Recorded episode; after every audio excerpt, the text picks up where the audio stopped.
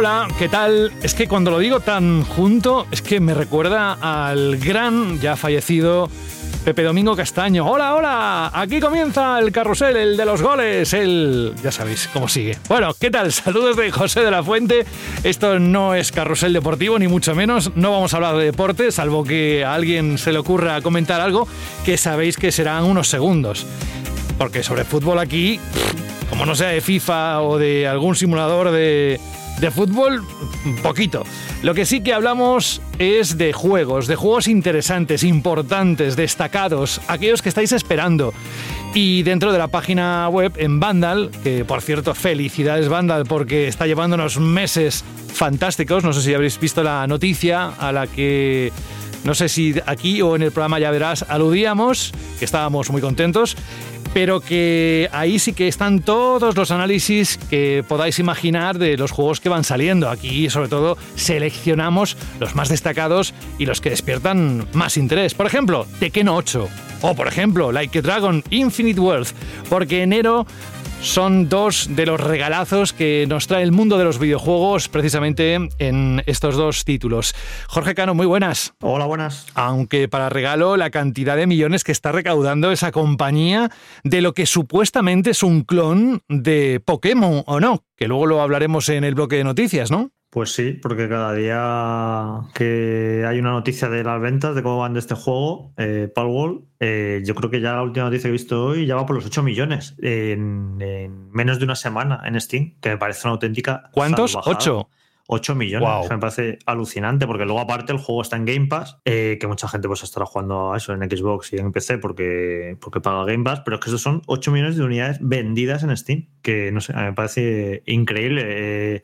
No, ahora a ver si Fran nos explica un poquito en qué consiste esto y si más allá de la polémica y del plagio, si hay detrás un buen juego, porque no sé, la gente le ha dado una fiebre de repente con esto. Además, está mirando el precio y no es barato, son como 30 euros casi. Así que no sé, es un fenómeno cuanto menos curioso. Luego hablamos en el bloque de actualidad, de noticias, como siempre sabéis, y sobre todo ante una cosa así, que hay varios titulares que se entrelazan dentro de la web. Ahora, si queréis enteraros de todo, todo, todo, todo, todo, en Vandal está publicado con detalle y con recogiendo lo último que va saliendo, porque también en, todo esto Nintendo eh, o de Pokémon Company algo tienen que decir y de hecho ya han publicado sus declaraciones. Luego ya digo que vamos a ir con ello. Mm, por alusiones, Franje Matas, muy buenas. Hola, hola. ¿Qué tal estás? ¿Cómo te ha tratado la semana? Pues muy bien, muy bien. O sea, Mm, no tan bien como a Ramón, pero muy bien. ¡Hala! Mira cómo, cómo desvela la sorpresa. No tanto como a Ramón, ¿por qué? Porque yo no sé tú, pero yo no he jugado los dos juegazos de los que vamos a hablar hoy. Ah, vale, pero no, pero Ramón ya lleva jugando a esto no esta semana, sino los últimos días, largos días, semanas. Vale, pues voy a saludar a alguien que es de la reacción de Vandal, pero no se prodiga mucho en lo que es el formato podcast. Pero algo me dice que este 2024 un poquito más sí que se va a dejar caer por esta que es su casa. Es un rincón más de la casa que no suele visitar, quizás porque no hay calefacción, quizás está porque está Jorge que le quita la merienda, yo lo que sé. Pero tenemos a Ramón Varela, muy buenas. Hola, hola, hola a todos. Además, Ramón Tú eres una persona que lleva en. Una persona. Es que he dicho así, parece. suena raro. Pero tú eres un tío que lleva en Vandal un montón de tiempo. ¿Cuántos años llevas? en Vandal Redacción, 17 años. Fijaos, 17 años. Sí, pero como usuario desde el 98. Wow. Pero fíjate, dentro de la redacción, em, nosotros aquí vamos a cumplir 10 años y creo que no te hemos escuchado más que esta la primera vez, así que imagínate qué, qué alegría nos supone el tenerte aquí, además que muchos de nuestros oyentes han leído tus textos seguro y que además en Twitter apareces como Demon, bueno, en fin, ¿quieres contarnos algo de ti como perfil de jugón, qué juegos te gustan o lo que quieras alrededor de esto o pasamos directamente a saludar a Alberto? Bueno, a mí me gusta de todo menos la estrategia que es un poco... Eh, que, es para echar horas, eh, casi todo me gusta, vamos, que no, no tengo distinción. Mientras sea un juego bueno. Eso es. Esa es una buena filosofía. Ramón, fíjate lo que te voy a preguntar. De todo el 2023, de aquellos juegos que han pasado por la redacción de Vandal y que se han analizado, pero que tú no has hecho, ¿cuál te hubiese gustado por encima de todo hacer? Ojo, ¿eh? Una pregunta también, vamos, es que para tomarse un café y pensarlo mm. tranquilamente mientras remueves el azúcar, ¿sabes? Con la cucharilla. Hombre, eh, el Baldur Gate todavía no le tocamos. O sea, ¿Y te hubiese gustado? Pero, pero, pero claro, es que para estar 50, eh, 60 horas o 200, eso ya es es para estar en meses. O sea, en mi caso sería, me, duraría medio año. Bueno, si eres Jorge, te duraría media hora, ¿eh? porque sabes que Jorge tiene una velocidad especial. O sea, otros, como Spider-Man, tienen los poderes que tienen, Superman los poderes que tienen, y en este caso, Jorge lo que tiene es la, el poder de la velocidad, de pasarse un videojuego casi como un speedrun. El Yakuza no, no son pocas horas, ¿eh? porque de hecho ahora nos explicará Ramón en el análisis, pero yo todo lo que leo por ahí, que ha sido muy aplaudido, pero todo el mundo coincide que es un juego gigantesco, enorme, infinito, y yo según leía las reviews me estaba agobiando cada vez más, porque porque me gustó, me gustó bastante el anterior, pero claro, todo el mundo dice que este es tan, tan, tan, tan grande que solamente de pensarlo agobia un poco, ¿no? De dónde sí, a, a ver, si, te dedicas solo, solo, solo a la historia, 45, 50 horas tranquilamente. pero eso, ya jugando con prisa, pero eso sin hacer nada. O sea, eh, el problema es que, claro, eh, en cualquier momento te, desvías y sacas una misión, otra y, y ya vas sumando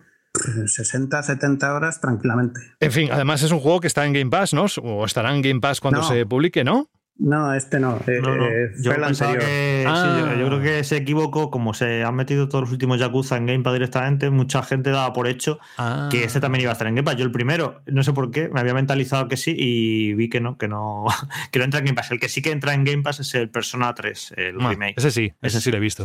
Vale, oye, pues mira, eh, gracias a esto, seguro que más de un oyente se está enterando en este momento de que no va a ser incluido de momento al Game Pass, al menos de salida. Ramón Varela, bienvenido con los brazos bien abiertos, te lo digo, no se me ve, pero haceros a la idea, que parece que estoy dando, predicando algo. Y vamos a saludar a Alberto González. Hola Alberto. Muy buenas, José, ¿qué tal? No te me despego ni con agua hirviendo, ¿eh? Madre mía, estamos muy vistos, ¿eh? Es increíble. Qué muy escuchados, muy escuchados. Mejor. Porque hace unas horas hemos grabado, ya verás, y nos ha quedado un programa larguito, pero es que claro, los Razzi, los Oscars, eh, había un montón de cosas que contar. Pero bueno, si alguien quiere... ¿Te has dado cuenta cuando viene alguien nuevo al programa por primera vez, lo extremadamente contento que se pone José? Se, ve muy arriba. Que eso de... No, no, pero denota lo cansado que está de nosotros, de los que estamos no, no. siempre somos. No, pero. Como, como, el familiar, este cansino que siempre está metido en la casa. No es cierto. Y, dice, qué pesado, qué No es cierto. ¿A qué os he hecho Rubén, eh? que no ha venido hoy, que no ha podido venir? ¿A qué os he hecho? No, lo que pasa es que, a ver, fijaos la cantidad de años que dice Ramón que lleva con nosotros y después de 10 años de banda al radio, que aparezca por primera vez ¿Qué queréis que os diga? Pero es como, yo le he leído tantas veces, para mí es como, me hace ilusión que, esté conectado. Aparte que hoy Ramón va a hablarnos del Tekken 8 y del, como habéis escuchado, Like Dragon Infinite Wealth. Bueno, nosotros lo que vamos a hacer ahora es directamente disfrutar de, de todos los minutos que tenemos aquí preparados para todos vosotros y vosotras. Así que subid el volumen porque Vandal Radio empieza fuerte con ese Pal Wall que está convirtiéndose en todo un fenómeno mediático.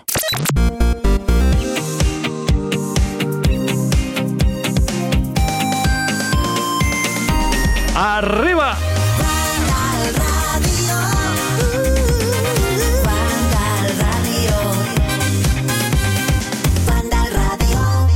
Pues eso es. Si alguien no ha oído hablar de este título, Pal World, algo así como el mundo de los colegas o el colega mundo, que empiece ya a apuntar, al menos mentalmente, porque se ha convertido, como decía, en el primer lanzamiento viral de 2024. Es una aventura de mundo abierto que además, de hecho, se anunció en 2021 y está basada en la supervivencia y la creación en la que el jugador puede atrapar, domar y hacer, bueno, un montón de cosas con criaturas llamadas PALs. Este juego está disponible en acceso anticipado en PC y también en Xbox. Bueno, pues está siendo noticia porque todos estos días, primero porque su número de ventas, su meteórico ascenso en ventas, nada más entrar en acceso anticipado el pasado viernes, es de escándalo. Yo tenía apuntado aquí 7 millones de unidades vendidas en tan solo 5 días en Steam, pero es que eh, Jorge nos acaba de actualizar la cifra hace un momento y son 8, más un récord, bueno, un récord, al menos para el juego, de 1,5 millones de jugadores concurrentes en la plataforma de Valve. Imaginaos, ¿eh?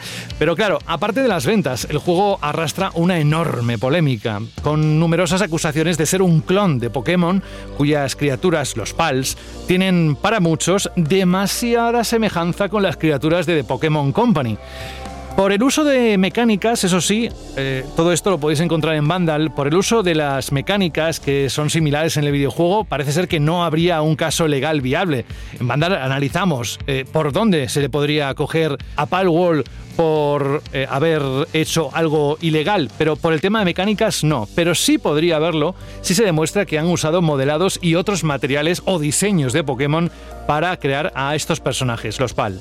Esas ventas en Steam, ojo, porque suponen para el estudio mm, japonés, el que lo ha creado, Pocket Pair, unos ingresos de 100, casi 183 millones de euros. Nada mal teniendo en cuenta que el director del juego, Takuro Mizobe, estima que en el desarrollo se invirtieron unos 6 millones de euros. Ahí, de hecho, no están metidas las cifras de Game Pass, ni las ventas de Xbox, ni la tienda de PC de Microsoft. Bueno, pues este director del juego, de Pocket Pair, ha rechazado a través de la red social Twitter, o X, como queréis llamarlo, en las acusaciones de plagio. Dice, actualmente estamos recibiendo comentarios abusivos y difamatorios contra nuestros artistas, además de tweets que parecen amenazas de muerte. He recibido una variedad de opiniones sobre Palworld, pero todas las producciones relacionadas con Palworld son supervisadas por varias personas, incluido yo mismo, y soy responsable de la producción. Les agradecería que se abstuvieran de difamar a los artistas involucrados en Palworld. Vale, hasta ahí más o menos, pero ¿y qué pasa con Nintendo?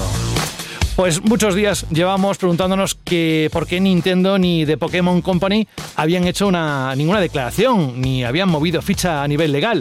Pero eso ha cambiado hace unas horas porque The Pokémon Company ha publicado un comunicado en su web oficial aclarando que no han dado permiso ninguno a Pocket Pair para el uso, para la utilización de Pokémon en el juego, por lo que van a empezar una investigación exhaustiva amenazando con tomar acciones legales, vaya que sí, si es necesario. Podéis leer el comunicado íntegro en la web de Vandal, pero no vamos a contar nada más, Jorge, porque Creo que he repasado lo más importante, es decir, mm, viral, mm, muchas descargas, millones de descargas, pero también una burrada de beneficio y la copia mm, de al menos el modelado entre los Pokémon y los PAL. ¿Qué te ha parecido a ti todo esto? Bueno, por empezar, divertido, evidentemente, porque está bien para empezar el año. Este juego, desde que se anunció y se presentó, la verdad es que llamaba la atención por los gráficos tan coloridos y espectaculares y ver ahí a esa especie de Pokémon con metralletas y demás. Era parecía al principio poco más que una broma,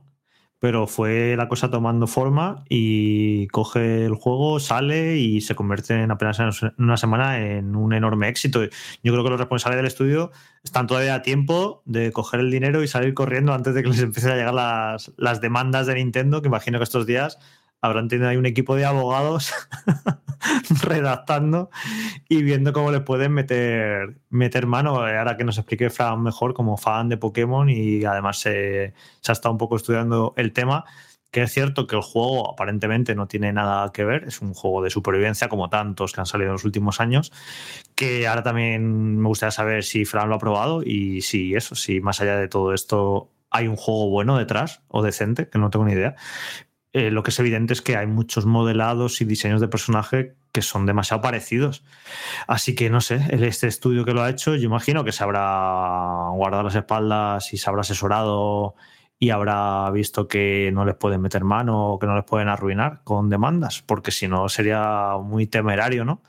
Que se hubiera lanzado al mercado, porque no es un, yo qué sé, de, tres chavales en su casa que se pueden hacer unas cuantas tardes un juego, hacen un, un clon de Pokémon. No, es que esto es un estudio medio serio que se ha gastado un dinero y ha hecho un juego decente.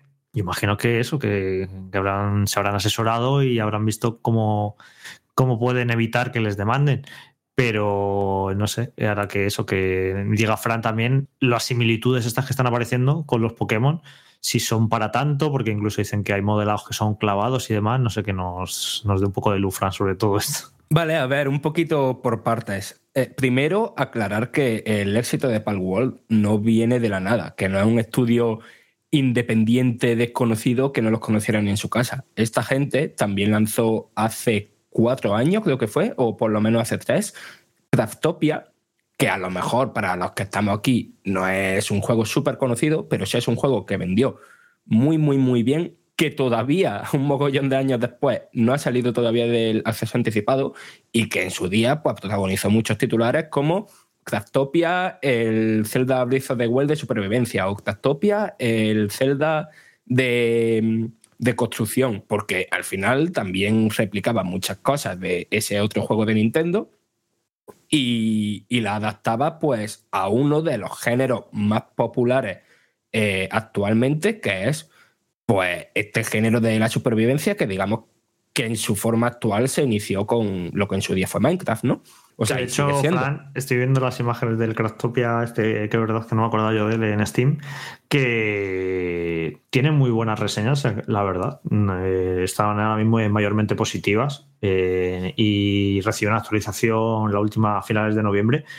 Y hay imágenes, lo, podéis ver si os metéis en la ficha de Steam, hay imágenes literalmente que son eh, planos copiados de Zelda Breath of the Wild, como con la parabela, como con un prado, como en un caballito. Esto quiere decir que en este estudio eh, ya a lo mejor está formado por abogados, programadores, porque saben muy bien cómo hilar fino y lo que tienen que hacer o lo que no tienen que hacer para quizá evitar demandas, porque ya este juego, Craftopia, es que tiene cosas que son muy, muy, muy parecidas a, a Breath of the Wild. Sí, de hecho, a, colación de esto que bueno, es que, es, que perdona, que te, es que es un canteo. Es que es un canteo. es increíble. Hay una Porque hay una parte de abajo que pone vehículos y sale una moto como la que metieron en Breath of the Wild, el personaje que sale en las imágenes. Con el color azulado, la misma chaquetilla rubio. Sí, sí, sí, Es, muy es, increíble, sí, sí. Es que estos últimos días se ha viralizado una entrevista ¿no? que dio el director ejecutivo de esta compañía a la versión japonesa de, de la revista Wired y ahí una vez comentó de, que estaba en un evento de Nintendo, ¿no? Donde él contrapuso ¿no? la, visión de desarrollo de videojuegos de Nintendo, de primar la originalidad y tal, con una idea de eh, mezclar elementos de distintos juegos y la originalidad como algo secundario, ¿no? Y que es evidente la, idea que, ejecuta desde, desde, su estudio de, Pocket Pair. Eh, comentado eso de, de Evidentemente, el éxito de Palworld no es simplemente porque sea por esas comparaciones con Pokémon que se están haciendo. Cualquier buen juego de supervivencia eh, y de construcción que haga un poquitín de ruido al principio, que tenga una campaña de marketing eh, mínimamente decente y que, y que eso, y que el juego tenga calidad o, que sus sistemas funcionen bien, acaba funcionando. Ahora mismo, a lo mejor en consolas no, en PC el género de la supervivencia es lo más popular que hay. Y vaya, eso es que queda claro viendo la, lista de, más vendidos en Steam eh, mes tras mes. También hay un factor, Frank, que estoy pensando ahora, que esto ha ocurrido otros años, que cuando comienza el año, eh, todo el mundo de los streamers y youtubers y tal, como que tienen hambre de cosas nuevas a las que jugar, a las que dedicar horas y a veces ha salido algún juego en enero eh, de este estilo, además. No sé si yo, ¿cuál fue el juego este de los vikingos también? Valheim, sí, Valheim. Claro, claro, claro. Y se da ahí algo también, unas circunstancias también peculiares. Cuando los meses de enero y febrero, que como un juego caiga en gracia todo este mundillo de los streamers y demás, se vuelve súper viral y todo el mundo quiere jugarlo. Esto ya ha ocurrido de manera más o menos similar a otros años, quizá no de manera tan rotunda y tan espectacular como esta, pero sí que hay un poco como que venimos de las navidades y, necesitan género nuevo y, se ha cogido a esto como el juego de moda. Yo imagino, no mira en Twitch, pero yo imagino ahora mismo que lo tiene que estar petando, ¿no? Todo el mundo jugando a esto. Y después, otra parte muy importante de su éxito, yo creo que radica en el estado de la saga Pokémon.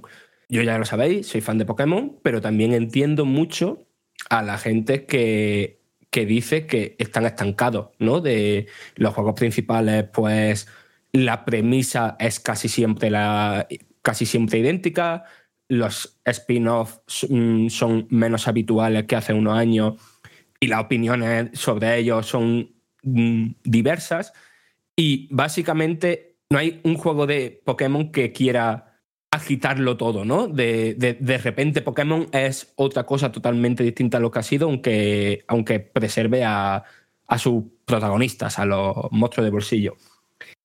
Y este juego hace justo lo contrario, totalmente lo opuesto a algo que, que haría de Pokémon Company, ¿no?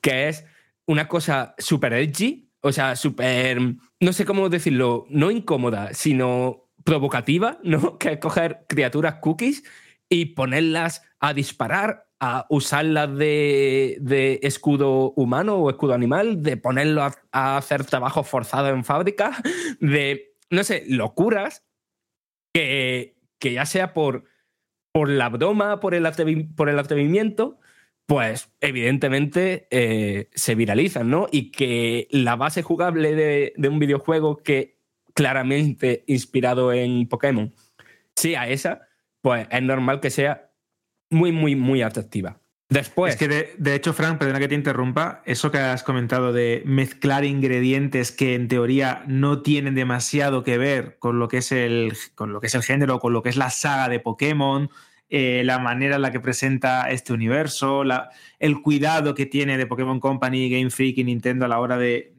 no transgredir según qué líneas o según qué cosas para no, resultar incómodo ni llegar eh, a caer ¿no? en, la, crítica o en la sátira. Y este juego es todo lo contrario.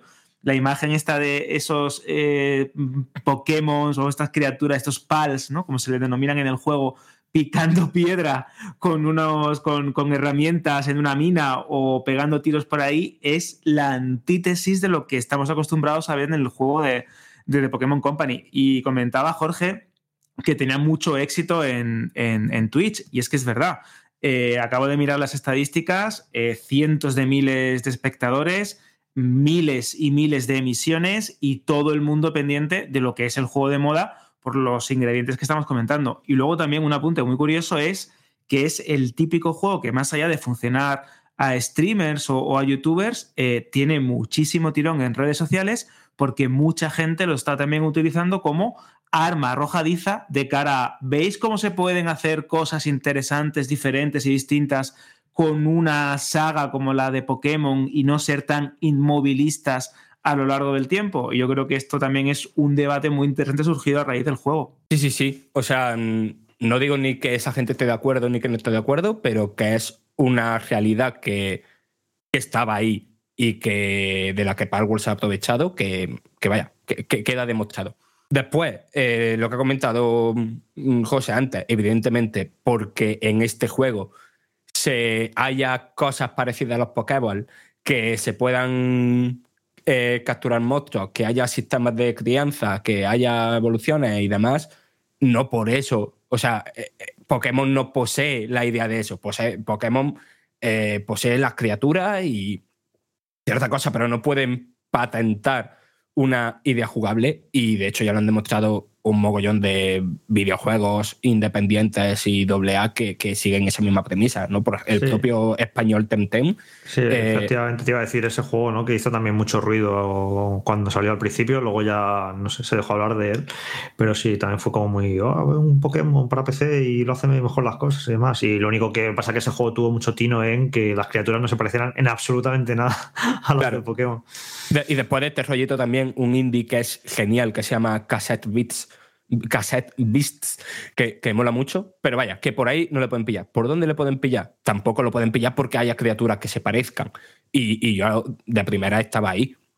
El problema es que ha habido un usuario de Twitter con conocimientos de modelación que de alguna manera, probablemente poco legal, ha cedido a los modelados de Pokémon Espada y Escudo y Pokémon Escarlata y Púrpura ha cogido esos modelados y digamos que sin modificarlo en sí, simplemente ampliando o disminuyendo su tamaño, los ha sobrepuesto a modelados de criaturas de Palworld. Y ahí lo que ha visto es que hay algunos que son que encajan perfectamente. ¿Vale? Que a lo mejor de un Pokémon que tenga mm, el cuello largo y flor en la cabeza, pues la flor en la cabeza la han quitado, pero el cuello y la cabeza encaja perfectamente en ese otro modelado. Y a lo mejor de otro Pokémon han cogido las piernas y la han pegado ahí. Y entonces, si eso mm, se demuestra que se ha hecho así realmente, sí que pueden tener un problema legal muy grande. Eh, un, ¿Qué medio fue? No, vale, sí, el medio VGC, cuando salieron estos tweets demostrando eso, bueno, tweets no, ahora se llaman posts, que em, entrevistaron a varios modeladores de, que trabajan en la industria del videojuego diciendo en plan de qué posibilidad y de que esto fuera, de, que esto haya sido casualidad. Y dijeron que es muy, muy, muy, muy, muy difícil que eso pase por casualidad. Que ellos mismos, cuando mm, desarrollan un juego y después desarrollan una secuela y quieren hacer, no sé, otra vez el, el modelado del protagonista, es muy difícil que le salgan las proporciones exactamente igual como ha pasado, como está pasando con, con Palworld, ¿no? De que tiene eh, criaturas que eh, partes de. que distintas partes de su cuerpo tienen las mismas proporciones que, em, criaturas de la saga Pokémon. Entonces, por ahí. Eh, yo creo que. No sé si se puede liar un poco, pero digamos que, igual que por todo lo demás no veo ninguna justificación por los que se pueda llevar esto a tribunales o, o, cualquier otra acción, con esto veo la situación muy diferente. Bueno, y si a las malas ven que se les echa encima por esa parte, pues cogen meter una actualización en la que se cargan todos los modelos que sean más parecidos y lo arreglan, ¿no? Porque los juegos ya lo tienen hecho y tal. Estoy viendo aquí a streamers jugando y la verdad que, que es curiosa la cosa. Es un pastiche de todos los juegos de supervivencia de los últimos años mezclado con Pokémon y demás. En fin. Bueno, y también con, eh, con también tiene elementos del propio del propio Zelda de Wild. O sea, al final tiene elementos de la Sí, sí, sí. El año pasado, la serie televisiva que más nos tuvo pegado a Vandal, sobre todo al monitor, a ver qué es lo que pasaba, fue la de la compra o no de Activision Blizzard. Parece que tenemos un nuevo serial con este juego, Wall y con, a ver qué ocurre con las advertencias de The Pokémon Company, si mueve más fichas Nintendo. Bueno, lo que sí seguimos con la otra noticia que conforma el bloque de actualidad de esta semana, tiene que ver con despidos.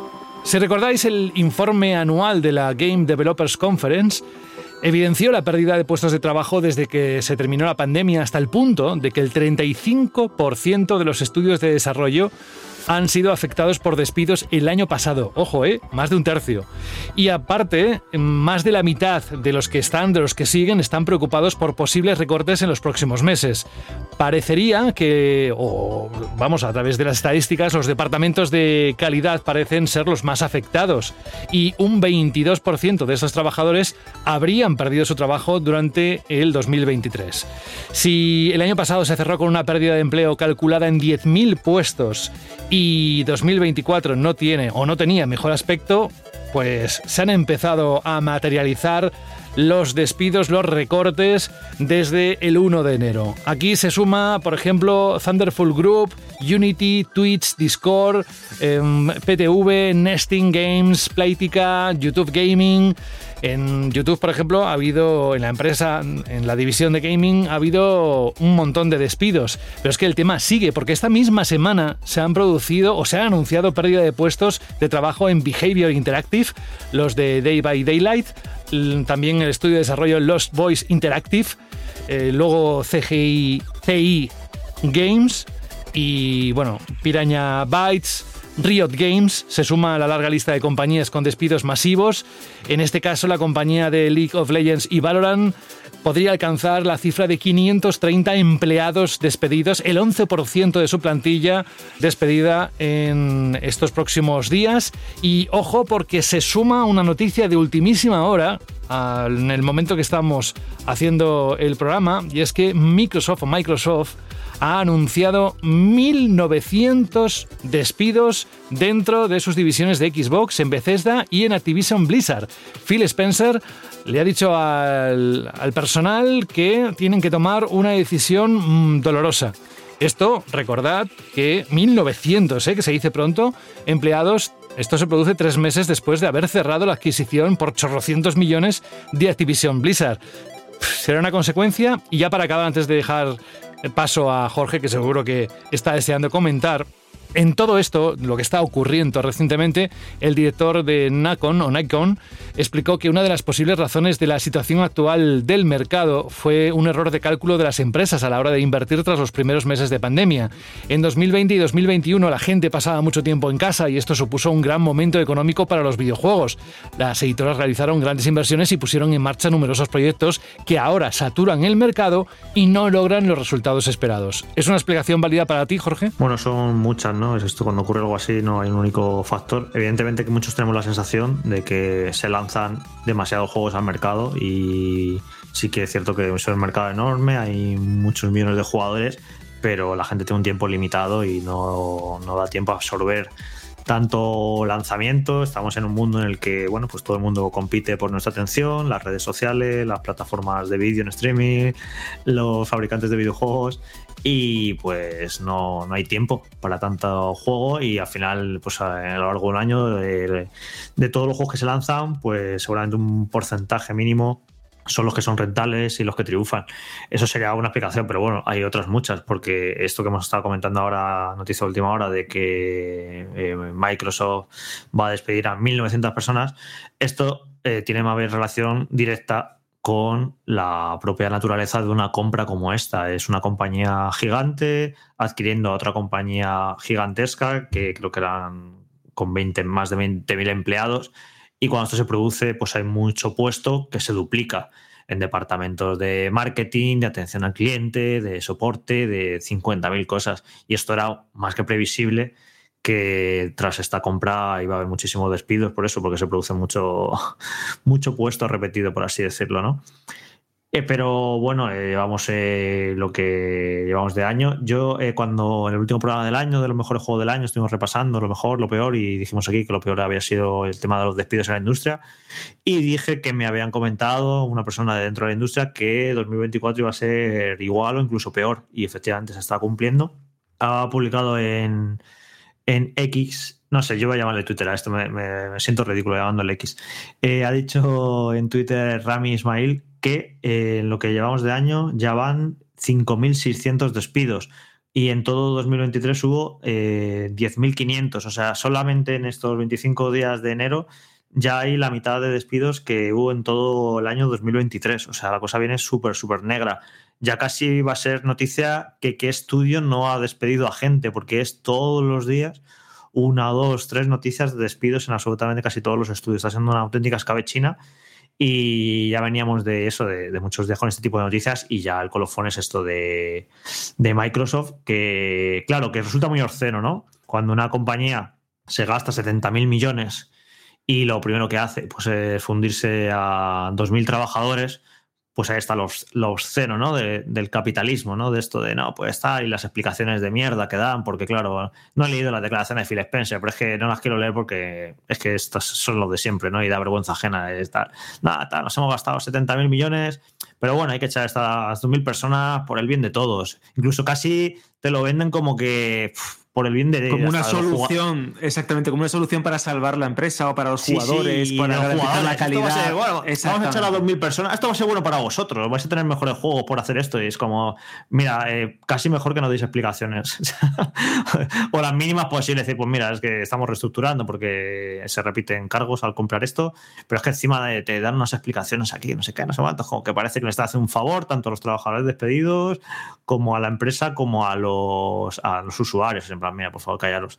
Así que sí, esta noticia ha sido ya, pues eso, el colofón a, todos estos días de, despidos. Y bueno, y mientras estamos grabando, se siguen produciendo noticias y bastante importantes, eh, como que Blizzard cancela su juego de supervivencia que esto habrá gente que a lo mejor le pide descolocada y otros que sí que se, acuerden y lo sepan, pero hace ya, no sé si dos, tres años se anunció que Blizzard estaba con un juego nuevo, una saga completamente nueva, un juego de, supervivencia bastante ambicioso con nombre en clave Odyssey.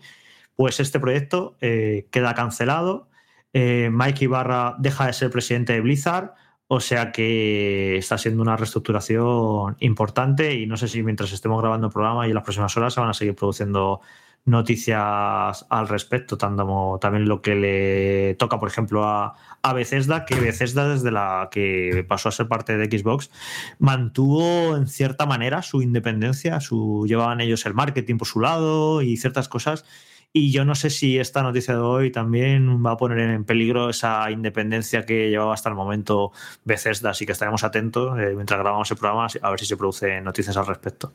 En tanto a los despidos en sí, poco más que decir que lo que ha dicho Jorge. Eh, a mí esto me, me apena muchísimo. Es mm, bueno, mm, el capitalismo y una industria que siempre o sea que siempre no, pero que en los últimos años, por las inversiones que se estaban haciendo y todo eso, mm, parecía cada vez más basada en, la especulación que en lo real. Y creo que estamos viendo ahora las consecuencias de ese comportamiento y yo creo que lo vamos a seguir viendo al menos hasta el cierre de los años fiscales en marzo y veremos a ver si nos alarga, si nos alarga más. He estado leyendo durante estos días muchos artículos de, y newsletters y tal de gente de la industria eh, comentando estos temas, pero no gente de la industria desarrolladores, sino inversores, eh, CEOs, eh, directivos en general, y diciendo cuáles son los principales problemas ¿no? que, están conllevando a, esta horrible situación. Y, a ver, mm, hay cosas que son que afectan y son de fuera de la industria, ¿no? Mm, temas como la subida de los tipos de interés y, demás, ¿no? Que al final afectan muchísimo a, a las inversiones y a la liquidez de las compañías. Pero también un cambio importante en la industria del videojuego que lleva años ya no materializándose, sino años presentes, pero que cada vez es más importante, que es el, los juegos de catálogo, ¿no? Antes, eh, a lo mejor en PC no, pero antes en consolas salía una nueva consola y eran todos juegos nuevos. Y era todo, pues, mm, empezar a. Eso, los usuarios compraban muchos juegos nuevos. ¿Cuál es la situación? Pues que la situación en consolas se ha equiparado a la, a la de PC, a la vez que en PC esto se hace cada vez más patente, que es la enorme cantidad y de juegos como servicio, de que muchísima gente juega a un único juego y por mucho que la industria genere mucho dinero, si eh, todo ese dinero lo, lo generan unos poquitos juegos, mm, no es ese el crecimiento que, que, creo que queremos de la industria. Y, y después la importancia que tiene ese catálogo pasado, ¿no? De que hay muchísima, muchísima, muchísima gente que ni se le pasa por la cabeza eh, no ya comprar un lanzamiento a 70 euros, ni, ni siquiera un juego de hace un año a 30 euros. Es que hay muchísima gente que hasta que no ve esos títulos de hace unos años a 5, 10, 20 euros, eh, no se plantea la, la compra de un videojuego. Y eso que hace años pues solo pasaba en los momentos finales de una consola, ¿no? O ahora tiene una importancia fundamental. Esa situación unida a la enorme cantidad de videojuegos que se lanzan está haciendo pues que los cimientos de la industria se tambaleen. No sé si acordáis, hará, no sé, hará unos dos años o algo así, pero unas declaraciones de un directivo que se que, se difundieron muchísimo, porque vaticinaba un caso como, mm, como, aquella aquel colapso ¿no? de la industria norteamericana del videojuego que hubo a causa de, lo de Konami, de, la enorme, de lo de Konami, de lo de Atari y la enorme cantidad de juegos que se lanzaron y vaya, lo que pasó. No digo que, que vayamos a llegar a eso otra vez, pero creo que la industria del videojuego va a cambiar bastante de cómo la conocemos en, de cómo la hemos conocido estos años recientes. Pues al igual que con Pal World, yo creo que esta noticia va a tener recorrido en los próximos meses. Vamos a seguir hablando de despidos. Ahora también habría que hacer así con desde la distancia, no ahora que acaba de salir la noticia, como una compañía que se gasta casi 70.000 millones en euros o dólares, da igual, en adquirir Activision Blizzard tiene que despedir a tanta gente. Supongo que para que se hagan mejor los números, porque siempre hemos escuchado que la división de Xbox al menos tenía los recursos suficientes como para meterse en los distintos fregados que hemos visto que se han metido, ¿no? A nivel de servicios y demás. Pero bueno, insisto que es algo que iremos hablando aquí en Banda Radio y por supuesto haremos un seguimiento desde la web como siempre lo solemos hacer. Ahora vamos a los análisis Venga, está calentando por la banda Ramón, porque desde hace un rato, porque va a contarnos, por ejemplo, lo primero que ha encontrado en un título tan atractivo como Tekken 8.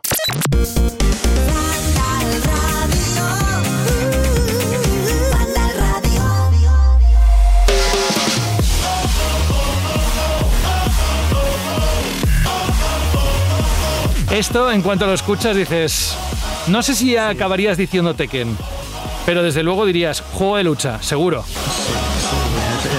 música el menú de selección de personajes. Eso es. Tekken 8 es el título del que vamos a hablar ahora. Como bien dice el número, es la octava entrega de una saga de lucha mítica en 3D de Bandai Namco que ha salido para Xbox Series XS, PS5 y PC y que además continúa Ramón la historia de su predecesor y nos ambienta seis meses después del final de su modo historia. Bueno, parece ser que... Bueno, parece ser habían prometido que iba a haber un montón de cambios, que íbamos a verlos a nivel, pues sobre todo de ponerlo en manos de consolas de nueva generación y aprovechar los recursos técnicos y lo que eran capaces de dar de sí. ¿Esto es así? ¿Se ha traducido en que Tekken 8 ha subido el nivel técnico en todos sus apartados? Sí, a ver, eh, los gráficos eh, obviamente, o sea, solo tienes que verlo y, y ha mejorado bastante. Pero sobre todo el fallo del Tekken 7 es que eh, modos para un jugador no tenía casi. O sea, que yo creo que no es un, fallo muy importante en juegos de lucha porque al final es para jugar eh, online o, con alguien al lado. O sea, no.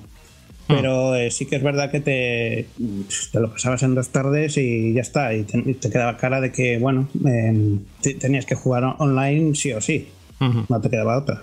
Y el Tekken 8, pues por lo menos eh, sí que te puede durar 10 horas mínimo para, un jugador, más, más o menos. Bueno, pues está bien, ¿no? Sobre todo si no te apetece meterte en la parte online y quieres eh, disfrutar de un modo historia, pues ahí lo tienes, ¿no? Sí, a ver, el modo historia tampoco es que sea muy largo, pero bueno, te dura 3 horas. Eh, tiene otro que es Misión Arcade, que es pues una cosa curiosa porque es ir visitando arcades, enfrentarte a fantasmas que la idea ya está en, desde el Virtua Fighter 4, que fue el que... Porque bueno, eh, esto sería para hablar de muy largo, pero bueno, es que Tekken siempre ha ido un poco copiando a Virtua Fighter. El Harada, que es el productor, eh, pues siempre ha sido muy admirador de, Virtua Fighter. De hecho, quiere, les está animando a Sega a que lancen uno nuevo y tal, porque eh, como que les ha, ha habido una rivalidad que les ha beneficiado a los dos. Le has dado un 9,5 casi casi la máxima nota. Sobre todo destacas el gameplay, las opciones para un jugador y el multi, que lo has dicho hace nada, hace unos minutos, y una, una, opción de gramola espectacular. Bueno, vamos a repasar un poquito lo que cuentas en el análisis que está colgado en la página web. Lo has probado en su versión de PlayStation 5, ¿verdad? Sí. Vale. Y a partir de aquí, a todos aquellos que tenían ganas de Tekken, que llevan unos cuantos años esperando que saliera el sucesor del 7, ¿Tú qué les dirías así a bote pronto? Y sobre todo una cosa también importante, que venimos de unos juegazos de lucha increíbles últimamente, con el Mortal Kombat 1, con Street Fighter 6, con Guilty Gear. Está como el, el nivel ahora mismo de los juegos de lucha, está súper arriba y llega este y parece que lo, que lo vuelve a elevar todavía, ¿no? Sí, a ver, es que los de juegos de lucha hay pocos, pero claro, eh, como son al final la calidad, yo creo, en todos los juegos y todas las sagas es repetir lo mismo y ir mejorando. Entonces, salvo que hagas algo raro que la cagues, eh, los juegos de lucha siempre van a mejor. Por ejemplo, el Tekken 4, pues bueno, hizo alguna cosa rara y, se considera un poco eh, la oveja negra porque metió los escenarios 3D, porque bueno, eh, hizo unas cosas que no, no terminaron de gustar y, y, tal. Pero yo creo que el Tekken 8 es, el mejor. O sea, luego tú puedes tener nostalgia del 3, del 5, que bueno, es que el 5 era, hasta ahora yo creo que era el más redondo digamos que el gameplay del 7 es mejor, pero, pero el 5 era el listón, digamos. Y yo creo que este pues, tiene el gameplay mejor, tiene un montón de modos, eh, se ve de fábula. Es que no, digamos que le puedes meter un, modo más, el Tekken Force, le puedes meter eh, más luchadores, pero es que no, no le puedes pedir más casi. Lo que sí veo en el análisis, Ramón, es que el juego o sea, hace cosas muy bien, pero evoluciona, pero no revoluciona, ¿no? Es bastante conservador en ese sentido. Eh, sí, bueno, a ver, tiene. Hay una cosa que yo creo que no solo lo he visto mencionado en un sitio, pero por fans, no. Y, es que este tiene un, está inspirado un poco en Bloody Roar, que no sé si la conocéis, es una saga de lucha, pues ya tiene 20 años, yo creo que el último salió en 2003 o por ahí no sé si lo conocéis, de, Sí, que te transformabas en, monstruos, en lobos, en tigres, en una saga muy, buena de lucha. Hmm. Sí, era buenísimo. Pero bueno, eh, Hudson le compró Konami, se han quedado en Bomberman y esa saga, no sé por qué, pero desapareció. Y el caso es que esa saga eh, tenías eh, unos personajes que son humanos y cargabas una barra y podías transformarte en, bestia y tenías pues ataques más fuertes y un superataque que era espectacular y tal. Y Tekken 8 en realidad está haciendo eso. O sea, no, no te transformas, eh, bueno, salvo Kazuya, pero, pero el caso es que tú tienes una barra que la puedes usar cuando quieras, eh, te vuelves más, digamos, Super Saiyan y puedes eh, unos ataques más, puedes aprovecharlo para ir rápido, para ampliar el combo y pues tienes un ataque definitivo que es parecido al Ray Shard, que es el cuando te queda poca vida y, y te lanzas. Eso, eso, también estaba en el Tekken 7. Y eh, eso tú juegas y claro, dices, lo, lo, uso, no lo uso, espero a ver qué hace el rival y juega un poco con eso. Y claro, como, como la barra esa se va agotando, eh, tú tienes que aprovecharlo y te lanzas, porque dices, tienes 10 segundos para aprovechar este, e-, este impulso. Si no lo haces, pues se te, acaba esa ronda. O sea, y yo creo que eso pues es lo que ha hecho que, que, mejore bastante, que sea más vistoso y, bueno, no sé, hay, gente que dice que no le gusta porque es otro estilo, pero claro, tampoco puedes seguir haciendo lo mismo del Tekken 7, ¿sabes? Es que eso, eso, es lo que te iba a preguntar, eh, Ramón. Es decir, la saga Tekken, al igual que Street Fighter o Mortal Kombat, tiene como unos ingredientes dentro del género de lucha que son como su seña de identidad, no lo puedes cambiar. Tienes los, los mm. Fatality, tienes la manera de Tekken eh, mm. de representar la lucha en 3D, pero claro, aquí ya introduces un elemento como estas barras, con este tipo de energía o este tipo de ataques especiales o cargados, que revoluciona por completo la manera en la que podemos o que entendíamos que era Tekken en cuanto a forma de juego o a estilo de lucha 3D pero al mismo tiempo estás comentando que es lo suficientemente fiel a las raíces o las mecánicas para que no sea demasiado agresivo. Yo creo que es un equilibrio muy complicado porque siempre se le exige a los juegos de lucha que evolucionen, pero al mismo tiempo no puedes traicionar tus orígenes. Te encuentras siempre como en, una dicotomía muy complicada de... sí, eso, pasa, eso pasa con, los luchadores, porque dices, eh, tienes a Paul, tienes a tal, dices, lo cambias, Claro, si, cambias a Paul eh, lo suficiente como para que sea algo nuevo, pues el jugador que lleva 30, mm, 30 años jugando con Paul va a decir, este no es, mi personaje. O sea, eh, tienes que hacer cambios, pero que no... Es, lo que le pasó un poco al Tekken 4, que se atrevieron a, después del, del 3, del TAC 2, vamos, del 1, y dijeron, vamos a hacer algo nuevo llegó el 4 y estaba bien, pero, pero no era Tekken, era muy lento, eh, los saltos habían perdido toda la gracia. Y en este, pues yo creo que han, se han animado y han dicho, bueno, eh, vamos a hacerlo más vistoso, que sobre todo al final es para retransmisiones y torneos y, o sea, tiene sentido para ellos. Luego no sé si va a triunfar o se la va a pegar, claro. Pero... Y Ramón, una pregunta que tengo, porque yo creo que es parte indispensable. Has estado hablando del online, has estado hablando de los modos mm. de juego. Pero claro, eh, este tipo de juegos, o sobre todo los títulos de lucha a nivel general en los últimos años, dependen mucho del típico soporte post lanzamiento, personajes desbloqueables, eh, pases, tipos de modos de juego, cómo se van a comportar en Bandai Namco con, este juego, sobre todo a largo plazo, y si verdaderamente, que yo sé que también estás muy puestos en esto, estás súper puesto en esto, eh, con el tema de si será uno de los grandes juegos que aparezca en los torneos de lucha que todos conocemos y se acaban convirtiendo como en el impulso verdadero de cara a motivar a la comunidad a jugar a un título en concreto. Ya lo hemos visto con Dragon Ball Fighter, lo hemos visto con Street Fighter, no lo solemos ver con Mortal Kombat, pero creo que con Tekken a lo mejor sí puede llegar a dar el salto. Sí, bueno, Tekken suele ser de, de los más con más inscritos en los torneos, o sea que eso no, eso no creo que vaya, va, a mejorar, o sea, peor no, va a ir. Y sí, soporte por lo menos tiene una temporada confirmada, que, tienen a Eddie y tres más, que todavía no, no, se sabe cuál, pero bueno, van a llegar en verano, o sea, primavera es Eddie, en verano, otoño y en invierno. No, vamos, eh, seguro que tiene muchas más, o sea, porque los juegos de lucha hoy día funcionan con esto. compras el juego, y sabes que te va a durar dos, tres años eh, con novedades. Que tiene cosas buenas y cosas malas, pero bueno. Ramón, yo te quería preguntar, más allá de, las novedades a, mm. nivel de, gameplay directo, ¿no? En cuanto a los modos, que lo has comentado un poco por encima, yo cuando fui a la preview flipé muchísimo, muchísimo, muchísimo con el, con el inicio del modo historia. Creo que pude jugar cuatro capítulos y, y me pareció una barbaridad el ritmo que tenía, la espectacularidad que tenía, lo mamarracho que era todo.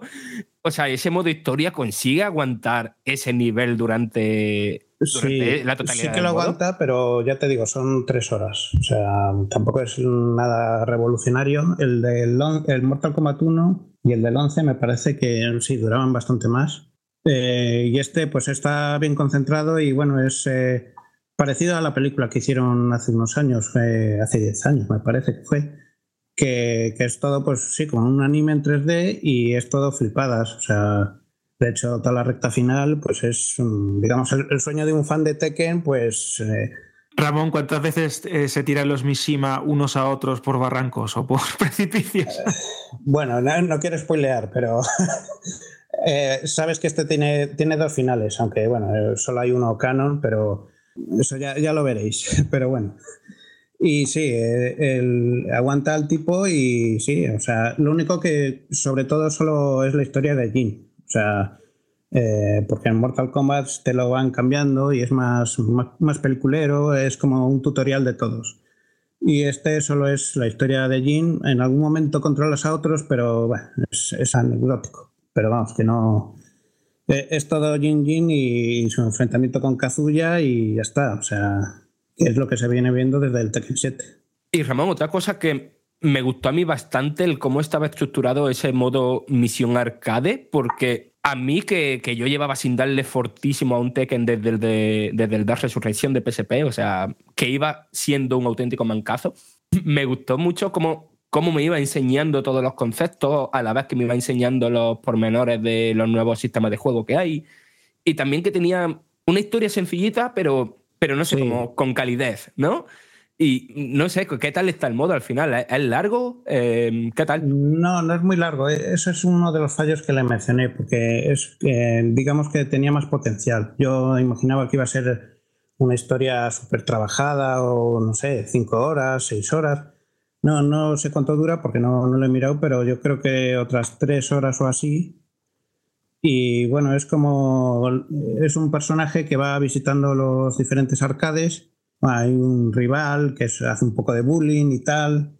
Y bueno, y eh, tú tienes que enfrentarte a fantasmas, que son jugadores reales, pero controlados por la inteligencia artificial y vas viendo distintos locales y bueno, puedes jugar o solo lo esencial o, puedes enfrentarte pues con casi todos los que hay en, el local. Y, bueno, te dura así cinco horas, tiene algún secretillo porque eh, si haces unas cosas de unos objetivos que son como el tutorial, porque es, al final es para enseñarte, puedes enfrentarte a Jarada y al otro productor, o sea, bueno, pero yo creo que tenía potencial de contar más historia, que es, lo que falló, yo creo.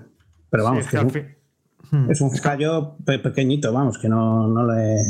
Al final vienes aquí a jugar eh, online y ya está. Sí, pero al final, eh, tanto Street Fighter 6 como Mortal Kombat 1, los modos para un jugador eh, siguen siendo mucho más grandes y más cuidados. O sea, han mejorado sí, en sí, pero, eh, yo diría que el del Mortal Kombat 1 no me gustó demasiado. O sea, eso es una, opinión que tengo yo que el 11 estaba bastante mejor. a mí el 11 me, me llevé, estuve meses, o sea no sé cuánto esto, de la, esto de la cripta, ¿no? Le echabas ahí un montón de horas. Ahí, claro, tú era como era aleatorio, tú ibas y venga, ropitas y tal. Y como no sabías para quién era, a lo mejor eran personajes que no te interesaban. Pero yo dije, bueno, me voy a hacer toda la cripta. Y vamos, lo saqué, no sé si fueron 100 horas, 80 horas, bueno.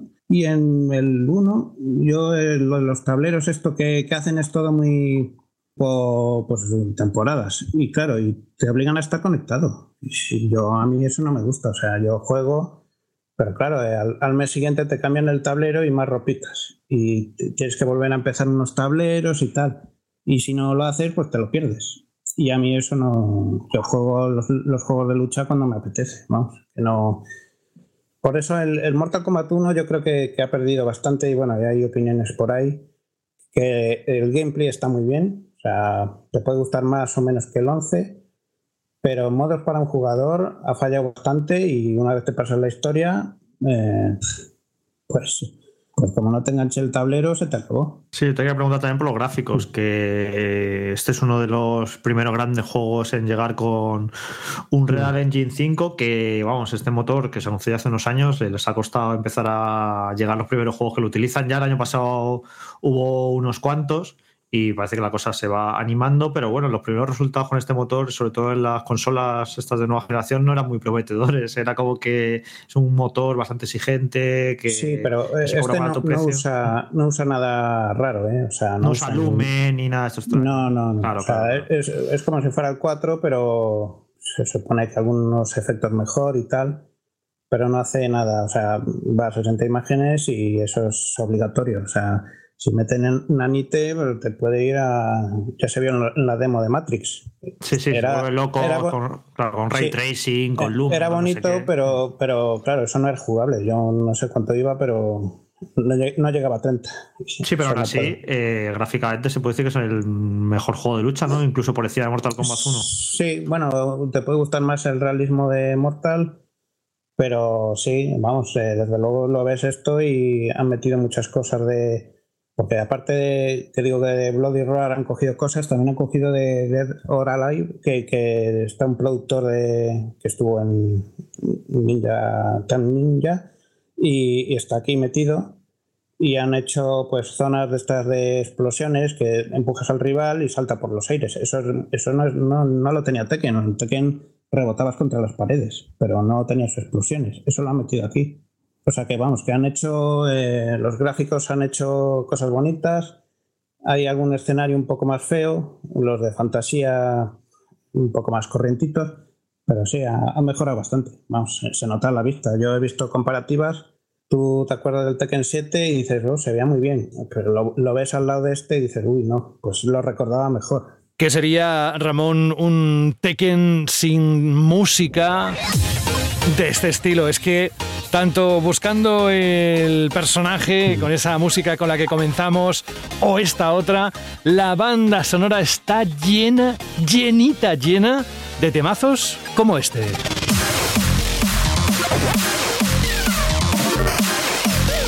Que una de dos, o te pueden reventar la cabeza si no estás jugando, o si estás jugando es que te comes al contrario. te comes cada píxel.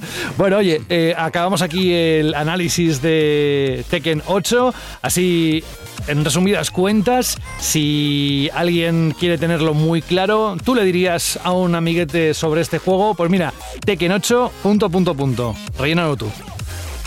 Sí, bueno, pues si, te ha gustado Tekken alguna vez, te va, a gustar. O sea, eh, no te va a convencer si eres de otro de 2D o de otro estilo, si eres muy de Street Fighter y solo te gusta Street Fighter, pues no, te va a convencer, pero si te ha gustado Tekken alguna vez, el 3, el 5 y tal, Este, eh, vamos, es lo mismo pero mejor y moderno. O sea, eh, es que no, no vuelves, no, no, no vas a volver atrás una vez coges este ya, ya no vuelves atrás. Pues esas son las palabras de Ramón, pero a través de su voz. Si queréis leerle en su análisis, lo cuenta todo en este Tekken 8, la vuelta de un grande o por la puerta gigante que tienen este mes de enero de 2024. Y bueno, en Estados Unidos lo están celebrando ya desde hace unos cuantos días, porque son todavía más fans que aquí, si es que se puede decir eso. Vamos con otro juego, el cual también ha analizado Ramón, pero antes Alberto, y además lo vamos a hacer con otra música de Tekken 8. Sabes que, Alberto, que yo he cogido, no sé si de Tekken 8 de Street Fighter, pero hace años, sintonías para programas directamente de la banda sonora de estos juegos, ¿eh? Es que son muy míticas y de hecho yo creo que hay como una, especie de elemento común en todas las bandas sonoras de los juegos de lucha y es que suenan precisamente a videojuego, con lo que puedes identificar muy bien que estás jugando a algo, que te pone en situación, que te acelera el pulso si tienes que luchar contra alguien. Creo que están muy bien escogidas y esta banda sonora de Tekken 8, si ya de por sí toda la saga tiene temas míticos, creo que viene potente. ¿eh? Mm. Bueno, que tampoco se queda atrás la del siguiente juego, ¿verdad, Ramón? La de que Dragon Infinity Wealth la música, la banda sonora también, no es que sea tan con tanto ritmo como la de Tekken 8, pero ahora vamos a escuchar unos temas que no se quedan nada atrás, ¿eh? ¿Os recordamos dónde estáis? Banda Radio.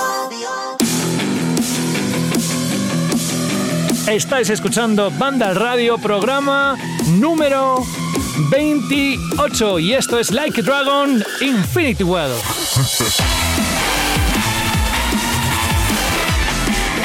En su día, Yakuza Like Dragon Ramón fue, como dices en el texto, toda una sorpresa. No había motivos para desconfiar, pero al final, como bien dices, terminó por convertirse en uno de los grandes JRPGs de los últimos años.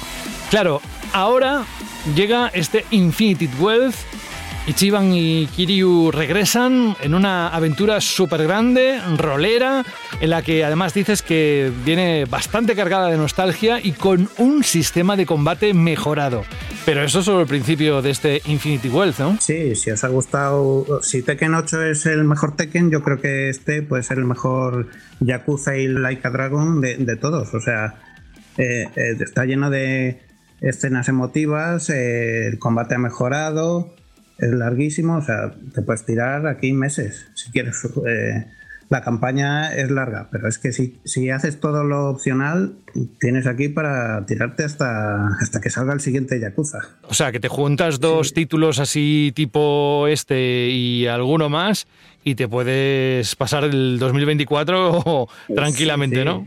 Sí, o sea, empiezas ahora y, sale el Final Fantasy VII y el, siguiente y bueno, no, lo has terminado.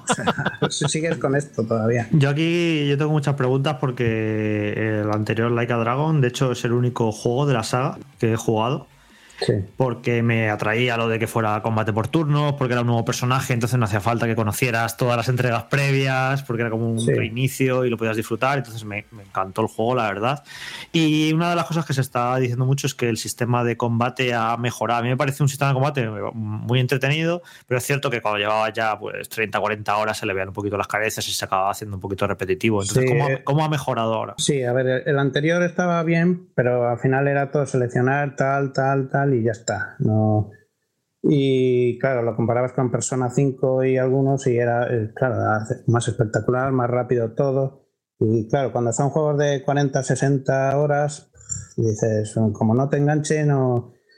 Eh, tenía la gracia de que los personajes eran, transformaba a todos los enemigos en cosas raras y tal. Pero sí, eh, era mejorable. Y este lo que hace, mm, toca muy poco, pero toca lo suficiente, porque tienes como una zona eh, en la que puedes mover a tu personaje. Y luego tú eh, puedes elegir el ángulo según cuando das un golpe, pues le empujas normalmente al enemigo. Puedes jugar como a los bolos, o sea, tiras a un enemigo con otros y ya has dañado a cinco en vez de a uno. Eh, puedes coger objetos del escenario que hay cerca, eso es como los de Yakuza, que había una, bici, pues la cogías y, te liabas a dar con la bici. Y también puedes dar por la espalda y tal. O sea, es más o menos lo del 7, el Like a Dragon, pero eh, sí que tienes más libertad y puedes hacer cosas que antes no eran automáticas. O sea, antes apretabas a atacar y el personaje iba corriendo y se lanzaba por el enemigo y ya está Aquí no, aquí puedes primero elegir el ángulo. Luego hay enemigos que, por ejemplo, están eh, con escudos o se defienden y entonces tú pues, tienes que buscarles eh, otro ángulo, porque si atacas de frente sabes que no vas a hacer nada.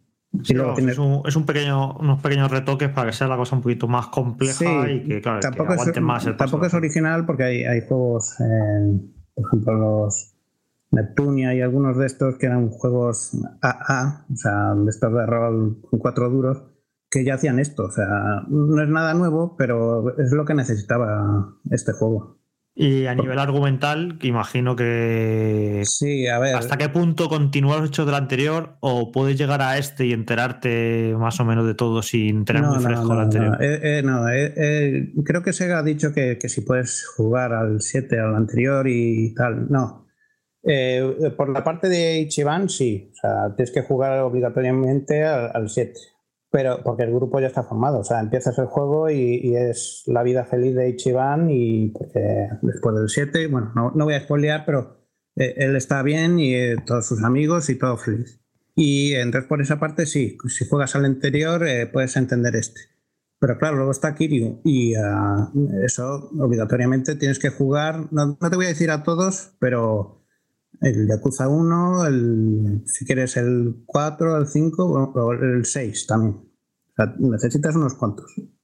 Sí, de hecho ya el anterior, cuando llevas por la mitad del juego, empezaba también mucho a conectar con el resto de entrega de la saga, que yo me estaba ahí perdido porque digo, no sé de qué, está, no sé de qué me están hablando. Pero, era poquito, o sea, más o menos pues, es un cameo lo que hace Kiryu. Sabes un poco de qué va, que bueno, es del, del Yakuza 6, entonces no, creo que sea muy spoiler, pero ahí pues él estaba desaparecido. O sea, eh, se había dado por muerto y no sé si esto debe ser muy, spoiler, pero bueno, eso es del, del, del Yakuza 6, eh, se da por muerto y desaparece de, escena. Entonces aparece en el 7. Y eh, solo aparece un breve momento y tal. Pero en este, claro, es un medio, medio protagonista y si no has jugado los anteriores, pues todas, las referencias y todo, no vas a estar perdido ¿no? y pierde toda la gracia. O sea, medio juego. Eh, pero es pues nada, pues no, pues no lo juego, me estás quitando la cara. Claro, no, no, o sea, eh, pero Ramón, ¿no pierdes referencias o no te enteras de nada de lo que está ocurriendo? Eh, pierde toda la emoción. Eh, porque no hay una parte que no he escrito en el artículo y eh, pero bueno, Sega lo, ha spoileado, porque no, sé por qué lo han dicho. Pero bueno, hay un tema con Kiryu relacionado con él eh, importante y, claro, es toda nostalgia de toda la saga. Si no has jugado, eh, vas a ver escenas, flashbacks y, dices tú, bueno, pues vale, pero no, no te llega. O sea, yo diría que empieza con el Yakuza 1 y, o sea, antes de lanzarte a este, si no has jugado en ningún anterior es que hay personajes que no vas a ver tú y la alternativa es leer Wikipedia, pero eso es tristísimo. A mí realmente, o sea, del anterior me gustó porque el combate, el sistema de combate es muy divertido y porque me gusta el universo y el mundo. O sea, me encantan los eh, enemigos que son tan extravagantes y tan divertidos. Me encanta la dinámica entre los personajes protagonistas. Me gustan las misiones secundarias, que es uno de esos pocos RPGs que te apetece hacer las misiones secundarias porque no sabes qué historia disparatada, qué personaje extraño vas a conocer. Al final, todo eso es independiente de la trama principal de la saga, que a mí, sinceramente, en el anterior, te lo juro, no me acuerdo de absolutamente nada. O sea, no me importó. Yo del anterior recuerdo todo lo que te he dicho, los combates, los enemigos, las secundarias, pero lo que es la trama principal me dio muy igual. O sea, que este me va a pasar igual. Yo creo que es un juego que puedo disfrutar. No me voy a enterar de nada de lo de Kiryu y demás, pero eh, lo que es su mundo, los combates, todas las posibilidades que tienen las secundarias, sí, a ver, al final eso es muy disfrutable igualmente. A ver, si no, no vas a, dices, no, no estoy dispuesto a dar 200 horas a toda la saga, o, por lo menos al Yakuza 1 y al 6, que yo creo que son eh, pues si no haces eso, sí, puedes jugarlo. Eh, lo que pasa es que, claro, es que esto ya es opinión personal. Muchos Yakuza, pues sí, te lanzan un montón de, nombres, de clanes, de personajes. Y al final acabas un poco la cabeza, boom, boom. Yo me acuerdo que jugaba a los antiguos y al final decía, después de 50 horas no, sé ni cómo se llama este, porque son nombres japoneses y tal acabar ya con la cabeza, pero eh, si hay historia un poco personal, eso sí que te acuerdas. Que a lo mejor el 7 no tenía tanto, bueno, te acuerdas un poco de, que eh, era pobre, vamos, le acaban el, le, disparan y tal, y eso sí que te acuerdas. Y este pues tiene también bastante historia personal, que al final es lo que... Porque luego la parte de mafias, pues ya sabes lo que te vas a encontrar. O sea, malos malísimos, mafias, en Hawái también hay hay bandas, o sea, eh, todo eso es igual, como si fuera Japón. Pero. Eh, ¿Cuánto? Sí, te iba a decir. No, te iba a preguntar sobre el tema de la secundaria, sí, sobre todo que si puedes explicar el, la especies de Animal Crossing que, que has metido de la gestión de la isla. Bueno, no, le he dedicado mucho tiempo porque es que con las prisas de terminar la historia, pues ya sabes, o sea, no, no te puedes meter, pero es que son. O sea, te puedes estar 20, 30 horas, o sea, solo en ese modo. O sea, eh, pues un poco, pues. Está conectado también con el modo de Pokémon, porque es eh, conseguir a unos frikis que hay por la ciudad, que tiene su sistema de combate. Luego en esta isla tú la, vas cogiendo recursos, construyes cosas, eh, puedes invitar a esos personajes, eh, viene gente, tienes que mantener la satisfacción del sitio. O sea, es el bucle este, pues eso, de un Animal Crossing de un simulador. Luego también hay algunos combates con unos, mm, una banda mal, que tira basura ahí. Entonces, bueno, eh, pues es, de, estas cosas que dices tú, bueno, ya estoy un poco aburrido de la historia, me voy a este modo y te, pasas 10 horas, 20 horas y dices, uff, no, ha avanzado nada, pero luego todo, todo lo que haces eh, tiene algún beneficio. Por ejemplo, ese modo es para, para ganar dinero que si dices tú, bueno, eh, quieres invocar que te gasta dinero, pues consigues aquí dinero y las batallas son un poco más fáciles gracias a eso. O compras eh, equipamiento y tal, o sea, al final es todo lo que haces, todas las horas que inviertes en algo, en minijuegos, en chorraditas, lo que sea, eh, todo eso te, te hace el juego más fácil. Pero en algún momento, o sea, porque a mí personalmente lo de un Animal Crossing, un Pokémon con, con Yakuza, me parece lo suficientemente loco para que me llame la atención, pero entiendo que también habrá gente que, no se asusta. la, la siempre ha sido así, o sea, siempre cuando te desviabas tú de, lo principal, o sea, eh, todo lo principal es muy serio y tal, o sea, ves a gente de torturas y tal, o sea, hay uno crucificado, le ves por ahí, o sea, sale sangre y gente cortándose los dedos, y lo que sea. Y tú luego te ibas a una misión de estas eh, secundarias y te ponías a, yo qué sé, conducir un taxi. creo que eran el 5. O sea, eh, tienes eh, minijuegos de estas cosas, pues las que quieras. Claro, pero lo que te iba a preguntar es, mm. has dicho que facilita el, mm, que claro, a los tener experiencia y tal, facilita el eso. Pero en algún punto de la historia dices, necesito hacer eso. es decir, hay, hay como suele haber a veces los juegos muros artificiales de dificultad para que tengas que gastar horas haciendo otras cosas que no No, eso era más el 7. El, 7 tenía, eh, y además ha, tenido mil quejas, el 7 era bastante asequible hasta un jefe, pues no sé, casi al final, por ahí. Yo recuerdo dos jefes, pero bueno. Hay uno por ahí casi al final que sí que estaba un pico que decías tú, hostias, o sea, y te hacían ir a una, un minijuego o tenías que tú enfrentarte a, gente. A, una a una arena para subir. Sí, nivel, sí, había era un jefe arenas. yo me acuerdo perfectamente. Había, había una arena de pisos y tal, y, estabas obligado a hacerlo, porque es que si no, o sea, tenías que subir a lo mejor cinco niveles. En eso también coincide este, que un par de niveles de los enemigos se nota. O sea, y me acabo de acordar ahora, el jefe final telita también. Eh, me acuerdo que sudé, sudé, joder. Eh, este está suavizado, o sea, eh, eso, a lo mejor la parte final sube un poco, pero no, no, hay, no es lo del anterior, o sea, está mejor. Aparte, también te, te va avisando los enemigos que te encuentras por, por las calles o, o cuando vas a entrar en una zona que no vas a salir, ya te dice, se recomienda nivel tal y armas nivel tal. Y eso, pues tú dices, bueno, pues me arriesgo, no me arriesgo, voy a guardar. Y claro, y tú no estás obligado a hacer nada. O sea, si no haces el Animal Crossing este, pues te puedes dedicar a, luchar con enemigos. Además es que hay unos que te lo indica por el color, te dice, estos son más altos de tu nivel. Si tú te atreves, eh, pues, pues, subes más de nivel, ganas más experiencia. Eh, eso ya depende de las horas que quieras dedicarle, claro. Pero bueno, en cualquier caso es que el Animal Crossing este lo que parece que es es que muy divertido, ¿no? Y seguro que da momentos eso pues muy simpáticos y fricadas caras ahí, porque yo recuerdo que el anterior tenía un minijuego de gestión de empresas sí, que de la gallina que me hizo sentir muy tonto porque yo te juro que no, que no, lo entendía y yo lo probé un poco y dije, yo no entiendo nada de esto y lo dejé ahí de lado porque no me parece divertido, me parece un tanto confuso. Sí, no, no, ese también estaba mal porque era muy, muy tonto y era, eh, sí, eh, aparte, yo solo hice la parte de para mm, conseguir, porque conseguías a, una, una, de las chicas, no, no sé si era la, que le daba la, la empresa o, o, tal. Y yo le dediqué ese y dije, ya está, ya, ya, ya, está visto porque no, no tengo ganas de, de, estar aquí horas.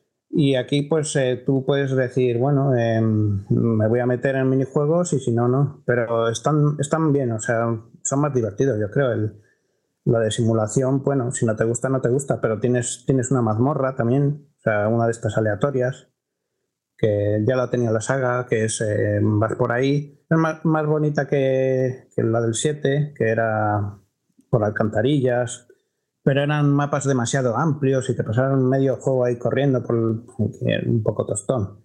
Este lo ha, lo ha hecho mejor, o sea, digamos que, que, ha hecho lo mismo que el anterior, pero todo más pulido. Se nota que, claro, el anterior era el, primero y este ya, pues, no, sé, si tienen ayuda de Atlus o, o, simplemente que, lo han mejorado. ¿Y de recreativas de Sega? Que eso también me interesa. Sí, eh, bueno, yo, yo no entiendo por qué Sega no, no lanza recopilatorios independientes, porque es, o sea, te está metiendo aquí unas joyas. Luego es verdad que dices tú, Virtua Fighter 3, lo juegas un poco y dices, bueno, es un modo arcade, o sea, no, no te da para más que jugar contra la máquina o en versus, pero no, no, vamos, que no es para estar aquí como un Tekken. Pero em, sí, o sea, Virtua Fighter solo salió en Dreamcast desde entonces y aquí lo tienes, tienes la versión de la recreativa, que es un juego loquísimo, o sea, este juego salió en el 96, me parece. O sea, tú ves los juegos del 96, el Tomb Raider, el Mario 64, ves todo lo que quieras y pones el Virtua Fighter 3 eh, al lado dices tú, hostias, o sea, eh, Virtua Fighter 3 eh, era una locura y lo tienes tú aquí. Otra cosa es que esté anticuado, pero y tienes el uno de pesca y tienes el Spy Code, que también es de lucha, y son rarezas. O sea, si un día Sega dice vamos a sacar el Daytona 2, que estaba en el anterior, el Daytona 1 y tal, podría hacer un, un recopilatorio lo vamos, y te lo vende por 10 euros, 20 sin problema. Y aquí te vienen. Oye, una cosa que ahora que has mencionado Aldus, que mucha gente no lo tiene a veces en la mente, ¿no? Que al final mm. pues no deja de ser la misma empresa. Eh, y esto se han preguntado para todos. Mm, ¿No veis absurdo que saquen Laika Dragon a la vez que el Persona 3 Reload? O sea, es como la misma empresa sacando dos pedazos de RPGs enormes y buenísimos a la vez. Es como pisándose ella misma. Yo, no yo es que en serio, por más que lo pienso, intento buscar una explicación, yo no se la encuentro.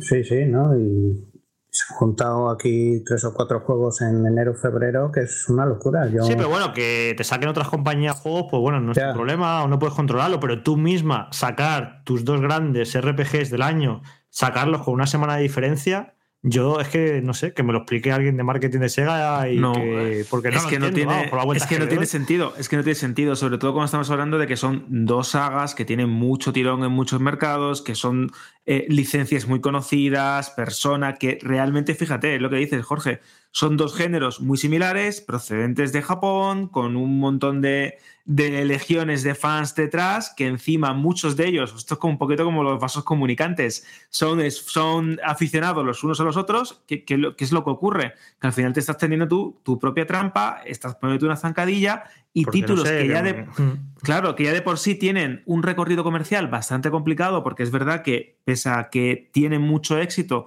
es un éxito muy relativo y cuesta mucho trabajo comercializarlos o rentabilizarlos si encima lo sacas el mismo día con pocos días de diferencia y son dos grandes juegos, es una auténtica locura. Porque alguien me puede decir, no, es que el público objetivo es diferente, porque el fan de Persona es patatín, es un fan del anime y el fan de... Yo estoy seguro que el 80% de los que quieren jugar Like a Dragon quieren jugar Persona 3 y viceversa, porque al final son JRPGs, que están guapísimos, y japoneses a tope y es que el, yo creo que el público objetivo es el mismo, vamos, casi en su totalidad. No sé, no lo entiendo. Sí, que no es imposible. Es como si sacas un. O sea, como si Bethesda saca el Fallout y el Elder Scroll con una semana de diferencia. O sea, eh, si empiezas uno, eh, si empiezas el, el, el, Yakuza, es imposible que, que, llegues al Persona 3. O sea, es que no, has pasado ni de, ni de tocar el. Vamos, sigues con las cinemáticas antes de empezar el, el Persona 3.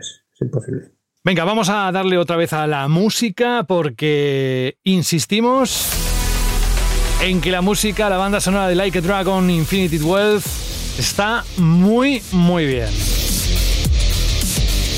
Y eso nos va a servir ya para dar el punto final a este análisis del cual podéis ampliar la información como siempre a través de la página web de Vandal, donde ahí se explaya a gusto también Ramón lo podéis encontrar perfectamente eh, con un 9,2 de nota y ya para acabar, si, tienes algún punto adicional que comentar sobre esta entrega, que por cierto, no lo he dicho, pero que se pone a la venta el 26 de enero, es decir, cuando estéis escuchando este programa ya estará a la venta.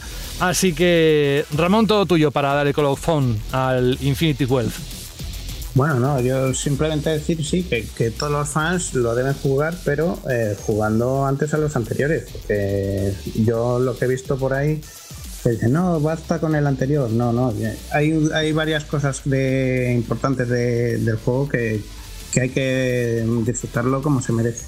Y el único punto negro que le veo yo y, que por el cual no me atrevo a decir absolutamente el mejor de todos, porque bueno, eso ya es un poco personal, digamos que es que la historia eh, no es para 60 horas o algo así, ¿sabes? O sea, eh, tiene la misma historia y cantidad de historia que los anteriores, pero en un juego de 60 horas. Y yo creo que ahí es lo que falla un poco comparado con, con algunos de los anteriores que te duraban 20 y luego añadías tú lo que querías.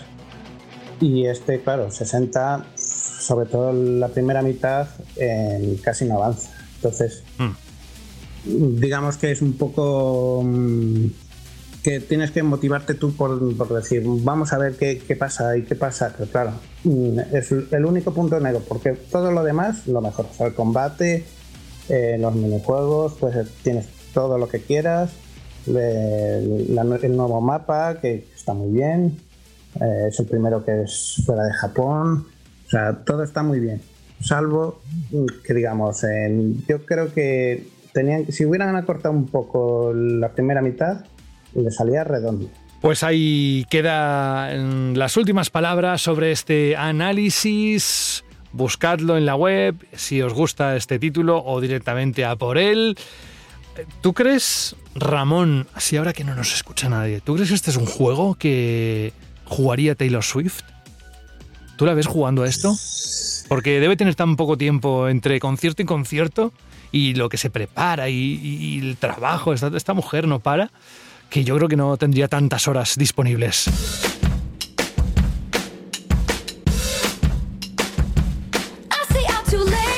Me acabo de dar cuenta que no hemos cambiado la versión a la nueva que habíamos dicho que en el año nuevo le íbamos a hacer. Pero bueno, lo haremos en el próximo programa si no se me olvida, Alberto.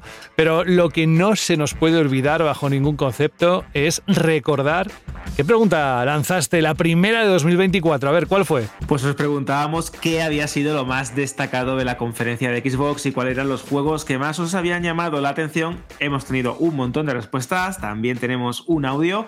Si te parece, José, voy a comenzar por iBox, ¿vale? Venga. Con el comentario de DigiNit que dice: Muy buenas, equipo V. Lo primero, qué bueno que estéis de vuelta. Este año también pinta estupendo y va a ser una gozada escuchar el podcast con los salseos, debates, opiniones y vinagres de todo el staff de Vandal. Respecto a la Cheerly, me encanta el formato que da Xbox a sus presentaciones. El año pasado fue un puntazo que el Hi-Fi Rush y, eh, y este, aunque algo más comedido, también os ha dejado muy buen sabón de boca. Con lo que me quedo principalmente es con el Indiana Jones de Machine Games. Adoro los Wolfenstein y estoy seguro de que en cuanto estemos a los mandos del Dr. Jones, a muchos se le va a pasar esa pataleta de la tercera persona. Este estudio maneja genial los juegos de acción en primera persona y seguro que lo borda. Un saludo enorme desde Victoria. Os manda también un emoji del corazón. También tenemos el comentario de Richie Bolas que va más o menos por la misma línea. Lo mejor, Indiana Jones, pero al confirmarse lo de la primera persona, pues me dio un poco de bajón. Me pasó lo mismo con Avatar y Cyberpunk. Prefiero mil veces la cámara en tercera persona. Ya has visto que hay como un poco de disparidad en esto de cómo se juega a Indiana Jones. Sí. También tenemos el comentario de Fu Fu Fu. Esto es brutal, ya, esto ya los clips- 25 de diciembre. Fu, fu, Increíble. Cómo, se van, cómo, van- cómo van mejorando. Que dice, uy, por fin de vuelta, mi podcast favorito. Feliz año a todos. Atención a esto, José. Dice, prometo comentar más este año. Así que vamos a tener a Fu Fu Fu un montón de, un montón de veces. También tenemos a Rapul Smith, que dice, genial como siempre, bienvenidos de nuevo a Vandal Radio 2024, disfrutando desde el trabajo que siempre me alegráis el turno. Ya para resumir, porque es un mensaje bastante largo, dice que está esperando el juego de Indiana Jones, lógicamente, pero el que más desea es Jurassic Park Survival, que porque, atención, se asemeja demasiado, o se asemeja mucho a Alien Isolation y no puedes decir más que dice que nos da las gracias y nos manda saludos. Y bueno, tenemos también el comentario de Lorchito, de Excheva, tenemos un montón. Y además que deseando que nos digas ahora enseguida la pregunta Shirley del próximo de los próximos días, pero pero pero todavía nos queda algún comentario. ¿Tú tienes alguno más de iBox? Bueno, podemos, si quieres, leer el de Excheva, que es bastante cortito en comparación al de Lorchito, que es Venga. un buen texto, que la verdad es que está bastante interesante. que Y luego "Hola, hola, escuchamos a hermanos". Fran. Venga. Perfecto. Dice lo primero, gran vuelta a los micrófonos, ya os echábamos de menos. En cuanto a la Chile pregunta, el único que me llama la atención de los que se mostraron en, este, en esta conferencia de Xbox es el Hellblade 2. La verdad es que ahora mismo solo tengo ojos para el Dragon's Dogma 2. Está obsesionado con este juego, nos comenta. Y aprovecha, atención, como siempre, para mm, que le pongamos alguna canción. Así que apúntalo, José, por ahí, porque creo que, que puedes No, le pedí, para- creo que le para respondí a este... le contestaste en sí, en y me lo mandó, Vale. me mandó la petición, sí, sí, sí, Pues sí, sí. entonces ha entrado. Si se hace de los con los correctos medios y a través de los canales oficiales, ya sabes que está apuntada. Aicheo. Sí, sí. Y si alguien, aprovecho, si alguien quiere alguna canción para el final, pues nada, radio arroba vandal.net. Tan solo decir qué es lo que queréis escuchar y, y ya está. Así que, bueno, pues vamos a escuchar a Fran, que vuelve en este 2024 con un nuevo mensaje, una respuesta a través de su voz a la pregunta, Shirley, que planteabas la semana pasada. Hola familia, aquí Fran de vuelta para la primera Chirri del año. Eh, yo me quedaría con la remota posibilidad de poder disfrutar de Game Pass en otras plataformas, ya que sería una buena manera de poder disfrutar de juegos que son exclusivos de Xbox. Bueno chicos, espero que tengáis muy buena semana, un fuerte abrazo para todos y chao. Pues chao, Fran. Y también nosotros decimos adiós. Y para eso que empiece a sonar la sintonía del chao.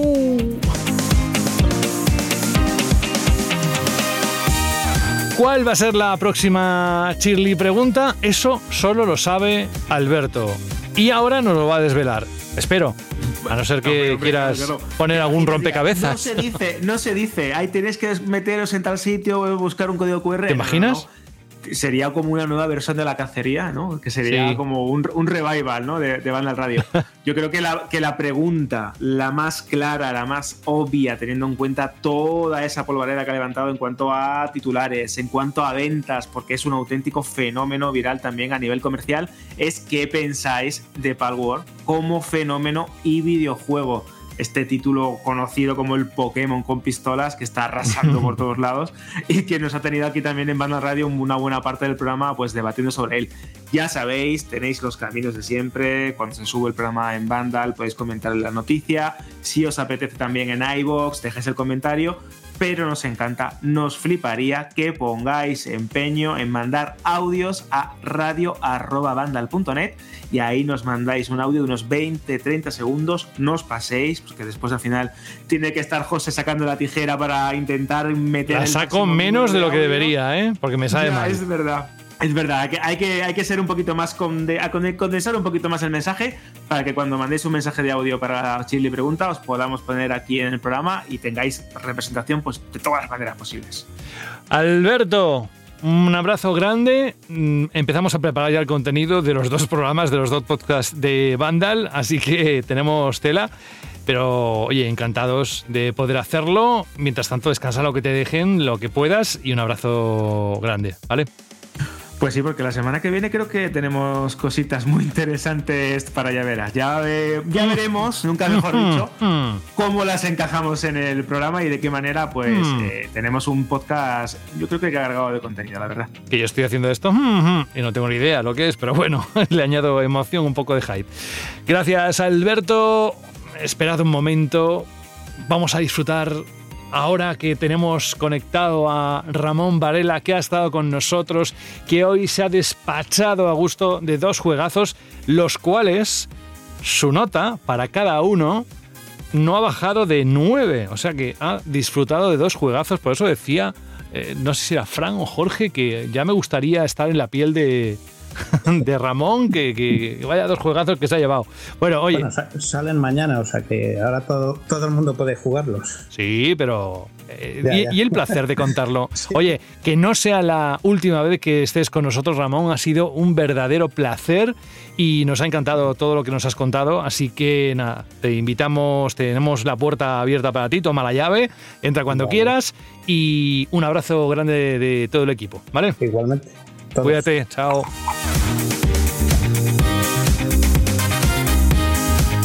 Franillo, que mm, nada, tú ya no hemos vuelto a hablar de las cervezas ni nada. ¿Lo has dejado? Eh, no.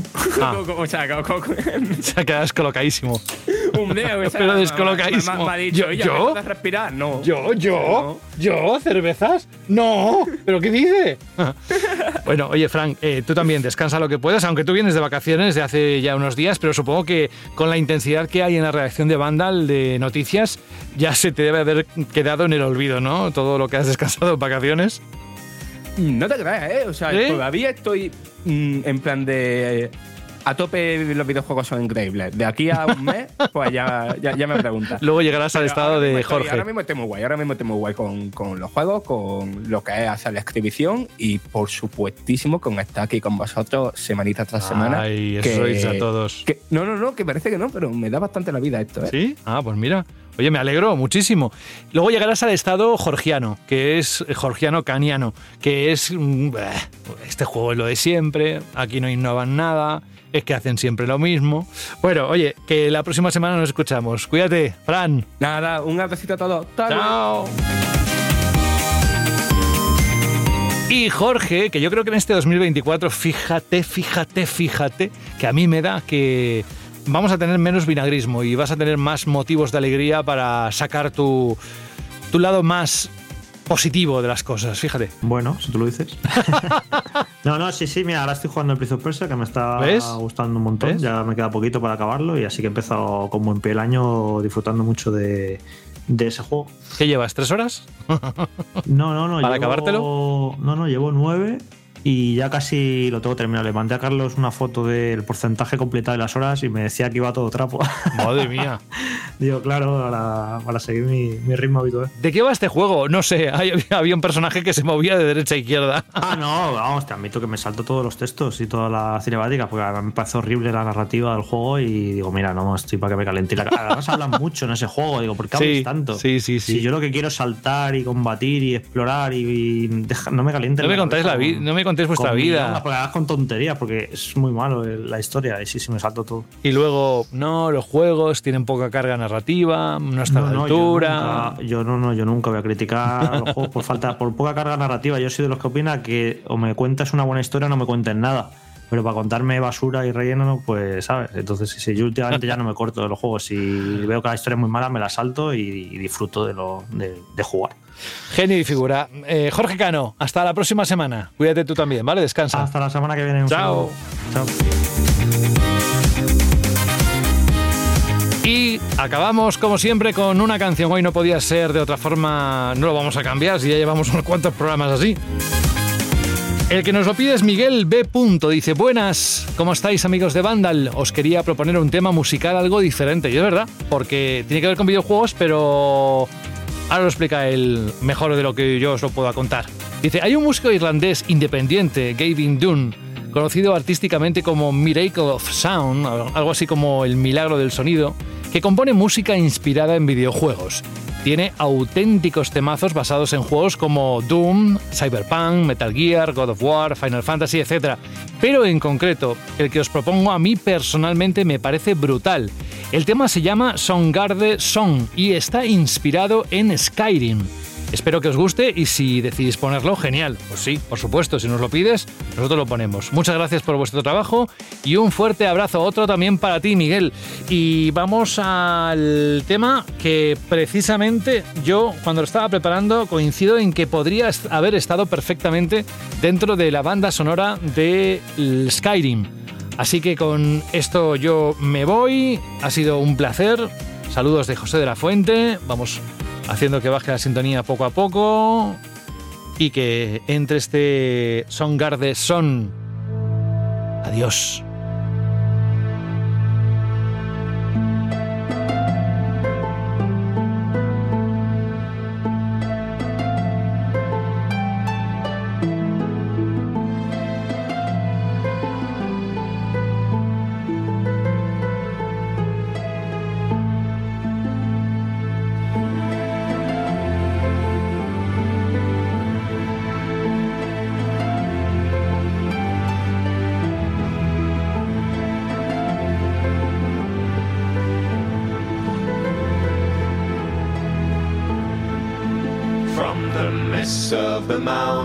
Mountains a deafening call bellows down over the plains.